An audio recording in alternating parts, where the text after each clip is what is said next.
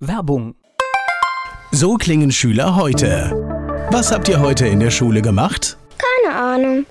Und so klingt der Speedlearner. Was habt ihr heute in der Schule gemacht? Heute haben wir sehr viel über Afrika gelernt. Soll ich bei den ägyptischen Pharaonen anfangen und bei den Zulu-Kriegen aufhören? Oder interessiert es dich in Wirklichkeit gar nicht? Speedlearning. Für bessere Noten. Wie wir vom Hoffnungslerner zum Speedlearner werden. Jetzt überall im Buchhandel. Speedlearning. Rheinhessen gehört. Der Podcast aus und über das größte Weinbaugebiet Deutschlands. Patrick Müller, Ortsbürgermeister aus Gau-Bischofsheim, ist hier im Rheinhessen gehört Podcast. Wir schauen zurück in das Jahr 2019, wir schauen nach vorne in das Jahr 2020. Was war denn dein Highlight in 2019?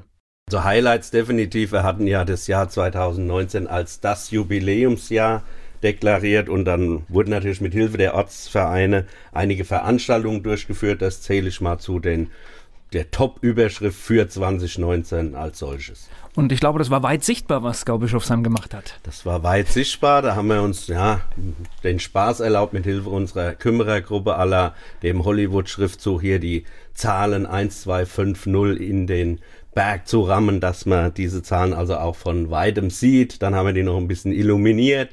Und das hat schon was ausgemacht, dass man weiß, in Gau-Bischofsheim findet etwas statt unter dem Motto 1250 Jahre. Und die Zeitung hat das irgendwie Look à la Hollywood beschrieben. Ja, genau, das war so ein bisschen auch, haben wir uns das ein bisschen abgeguckt. Ich wurde da gefragt, was könnte man denn so Außergewöhnliches machen? Und da die Manpower da war, mit Hilfe unserer Kümmerergruppe, habe ich gesagt, das könnte ich mir sehr gut vorstellen, so dass es eben dann auch umsetzbar war und wir das tatsächlich realisiert haben. Und die großen Zahlen bleiben stehen? Die bleiben erstmal stehen. Es gab schon so ein paar Stimmen, die sagen, jetzt müssen wir jedes Jahr die letzte Zahl austauschen. Aber nein, ich denke, äh, solange der Eigentümer, es ist kein gemeindeeigenes Gelände, sagt, es stört ihn nicht, werden wir es zunächst erstmal stehen lassen und mal sehen, es stört nicht. Naja, und wenn man jedes Jahr eine neue Ziffer dazu will, dann muss man erstmal die Leute finden, die es auch jedes Jahr machen. Ganz genau, vielleicht können wir da alle zehn Jahren vielleicht drüber nachdenken, dann wäre das vielleicht ein bisschen, ja, realistischer.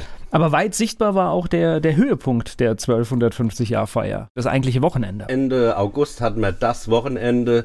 Wir begannen also freitags, was nun mal dazugehört, mit der akademischen Feier in der Halle. Und dann haben wir gesagt, auch mit Hilfe unseres Orga-Teams, die das mitorganisiert haben, sowas brauchen wir natürlich, wenn man Ideen hat, diese auch umzusetzen, hatten wir dann die Idee zu sagen, okay, mal was Außergewöhnliches, sprich, wir haben es dann so getauft, eine Gourmetmeile, die Bischmer Gourmetmeile in den Weinbergen unterhalb des Gaubergs mit anschließender bei Einbruch der Dämmerung Weinbergsillumination. Das war eine gelungene Sache, also wenn wir uns noch lange dran erinnern. Und 2019 war ein Wahljahr und das bedeutet, der Vertrag ist um viele Jahre verlängert worden. Der Vertrag ist nochmal um fünf Jahre verlängert, ja, so kann man das sagen. Wie ist es? Ist das dann Routine, so eine Wahl, oder wird es nie Routine? Es wird nie Routine, weil sich Gegebenheiten doch ändern. Einerseits sage ich, gut, zum vierten Mal gewählt, da kann nicht alles schlecht sein.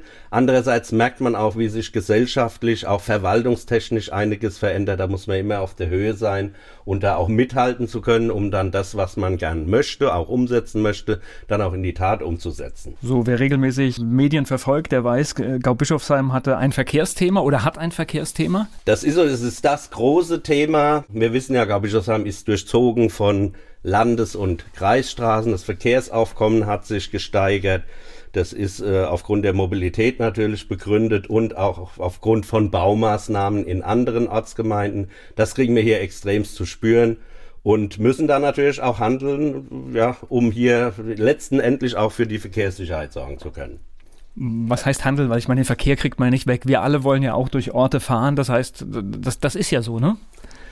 Das ist so, das ist auch in der laufenden Diskussion mit Einzelnen, wo ich immer erklären muss, äh, äh, zum Beispiel, dass man nicht sagen kann, das Verkehrsaufkommen mindert die Lebensqualität. Es ist ja so, dass jedem sein einzelnes Fahrzeug natürlich die Lebensqualität erhöht, aber in Summe wird es dann so entsprechend dargestellt und ich sag mal ganz grob, wir müssen da durch, was mir halt tun können, sind präventive Maßnahmen und da haben wir auch einiges gemacht. Äh, allerdings ist das noch in der Umsetzung. Hier sind wir nicht die, die letztendlich dann auch Maßnahmen umsetzen können, weil wir nicht Straßenbaulastträger sind, aber hier haben wir schon ein bisschen gemacht. Ich nenne jetzt nur mal das LKW-Durchfahrtsverbot für über 7,5 Tonnen mit natürlich dem Zusatzanlieger frei.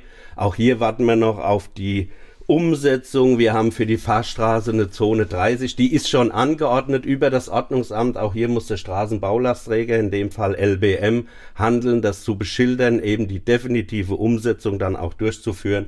Da warten wir drauf. Das ist auch schwierig, dem Bürger, der anfragt, zu vermitteln da der die Verwaltungswege im Einzelnen nicht so kennt und nachvollziehen kann. Das heißt, es gibt immer andere Zuständigkeiten. Das heißt, Tempo 30 kann man auf einer Landesstraße nicht einfach als Gemeinde einrichten. Genau, das kann man wünschen. Dann müssen gewisse Dinge dann wie Verkehrszählungen und Bestandsaufnahmen erfolgen.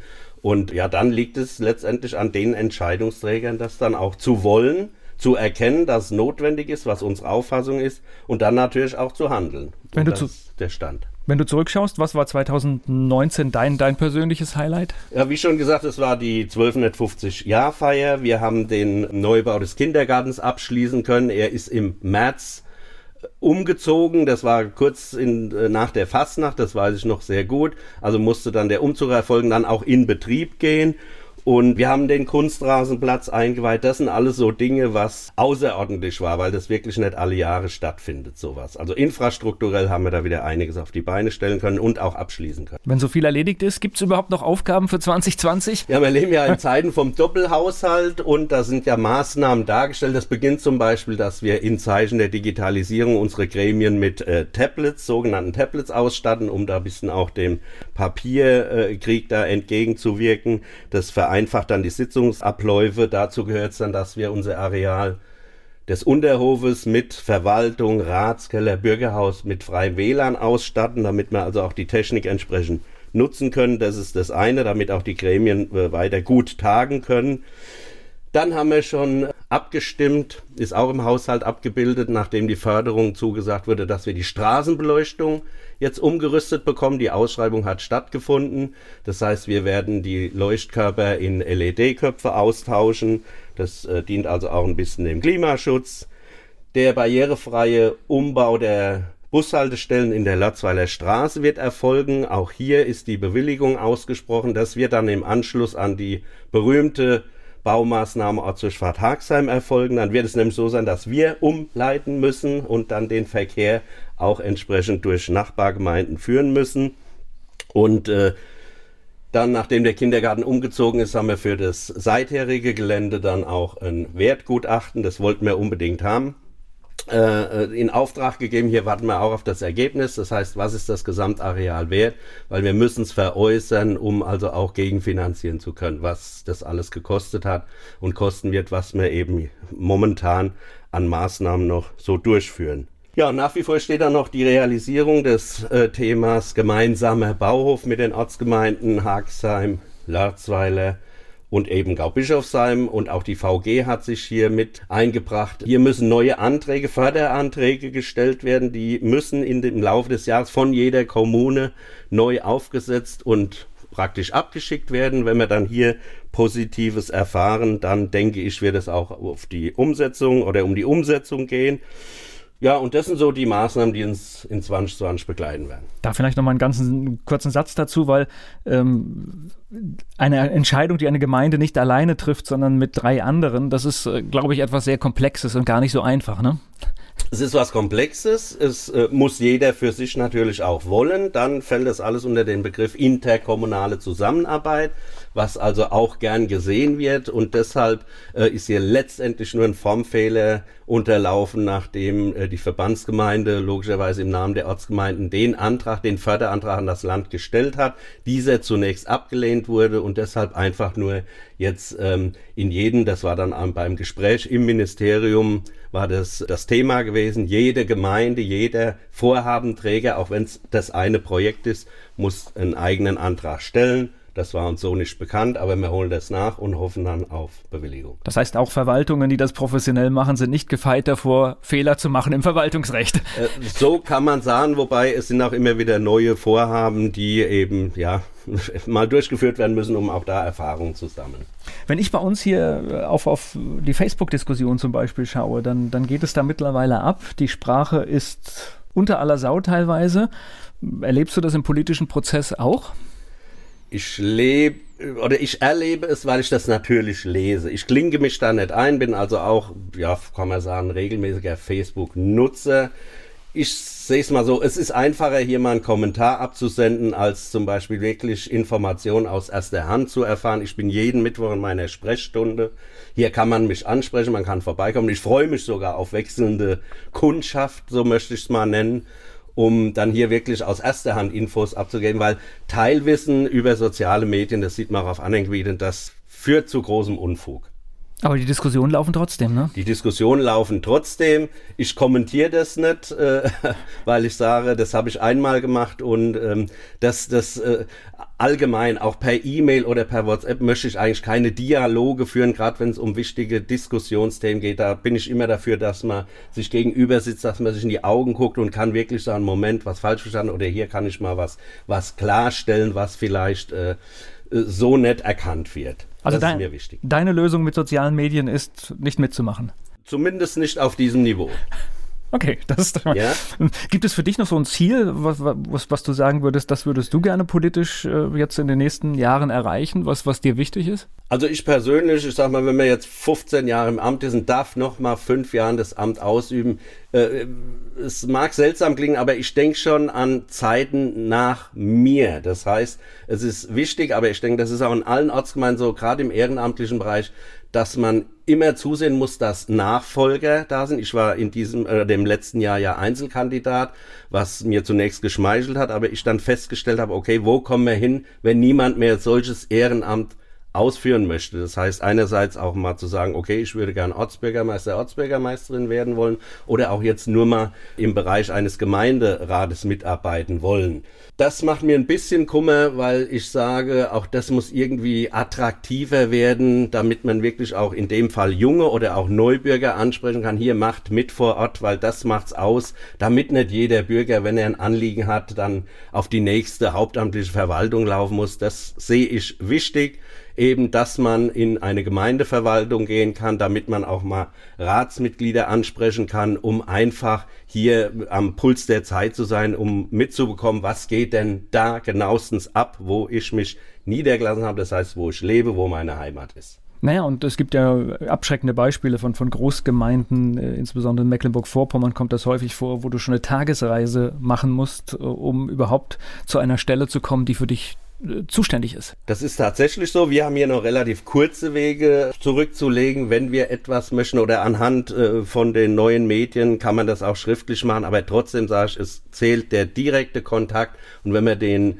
über kurze Strecken erreichen kann, soll man das auch nutzen und da bin ich weiter bereit, äh, mich anzubieten und das auch zu unterstützen und dafür wirklich auch zu werben, zu sagen, macht mit hier vor Ort, dann, dann merkt man auch, was man definitiv bewegen kann und ähm, ja, damit einfach gerade so ein, so ein Gemeindeleben auch attraktiv bleibt. Sei es in den Ortsvereinen, sei es in den politischen Vereinen, sei es in den Gemeindegremien. Man kann was äh, bewirken. Man muss es natürlich wollen und ja, da bin ich immer der Werber weil ich auch damit groß geworden bin. Und man muss ja nicht zwingend sich politisch äh, zu bekennen, man kann ja auch so mitmachen. Das ist so, das ist auch so ein bisschen mein Credo, dass ich persönlich, ich bin ja auch Ortsvereinsvorsitzender, nicht direkt mit dem Parteibuch winke, sondern auch sage, hier Leute, man kann auch, jeder kann natürlich seine Meinung haben, aber hier vor Ort, das stellt man viel fest, auch wenn man ähm, Diskussionsrunden im Fernsehen erlebt, die Bürger mögen das nicht so auf der kommunalen Ebene, dass hier unbedingt nach auf, oder auf Parteitaktik ähm, agiert wird, sondern einfach nur das Problem vor Ort erkannt wird und dass man das, wenn es geht, und das muss machbar sein, wir haben es bewiesen, das auch überfraktionell beackern kann, weil im Ergebnis möchte, so habe ich es festgestellt, irgendwie doch jeder dasselbe, nämlich das Beste für seine Gemeinde und so kriegt man das auch hin und das macht meines Erachtens mehr Sinn. Dankeschön. Bitteschön.